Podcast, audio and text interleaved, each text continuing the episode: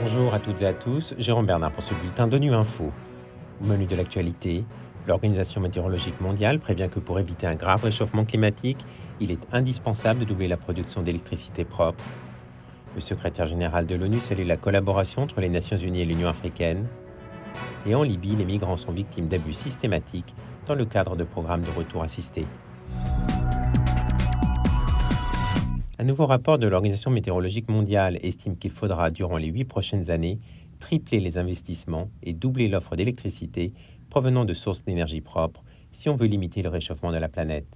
Faute d'action, les changements climatiques, la multiplication des événements météorologiques extrêmes et l'impact sur les ressources en eau compromettront notre sécurité énergétique et mettront même en péril nos réserves d'énergie renouvelable.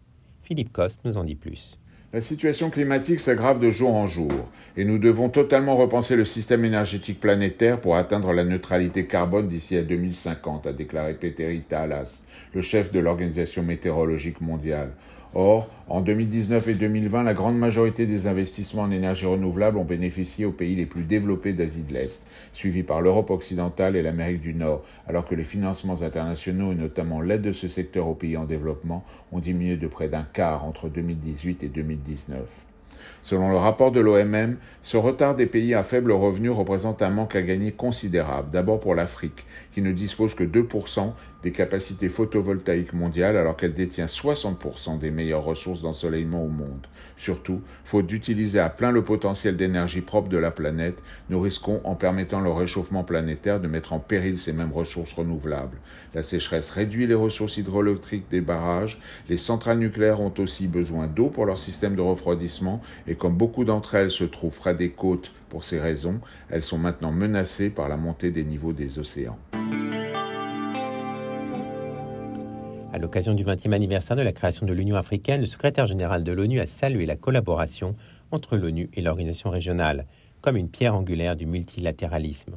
Mais il s'est inquiété de la résurgence des conflits, des impacts du changement climatique et de la guerre en Ukraine sur le continent africain, pour lequel il a requis une aide au développement massive.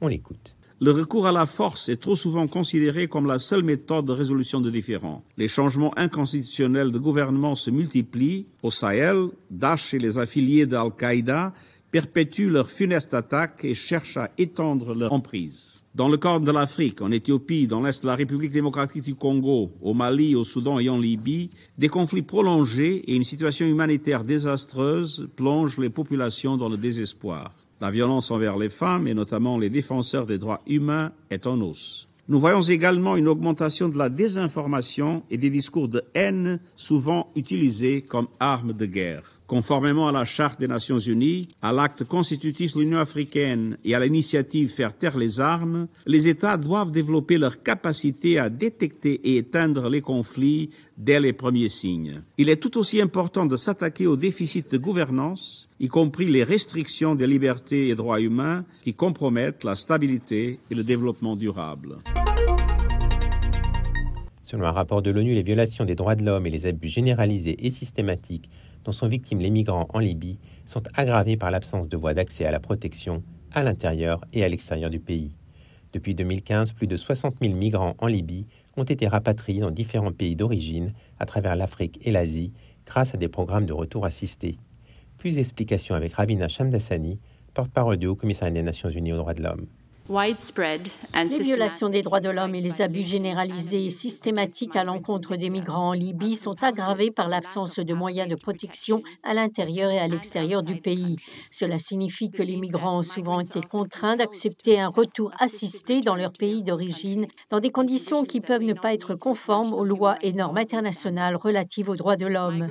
Les migrants sont souvent contraints d'accepter un retour assisté pour échapper à des conditions de détention abusives, à des menaces de torture, à des mauvais traitements, à des violences sexuelles, à des disparitions forcées, à des extorsions et à d'autres violations et abus des droits de l'homme. De nombreux migrants en Libye ne sont pas en mesure de prendre une décision de retour véritablement volontaire. Nombre d'entre eux constatent qu'ils n'ont d'autre choix que de retourner dans les mêmes circonstances qui les ont poussés à quitter leur pays en premier lieu.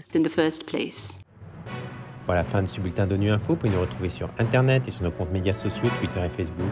Merci de votre fidélité. À demain, même heure, même fréquence.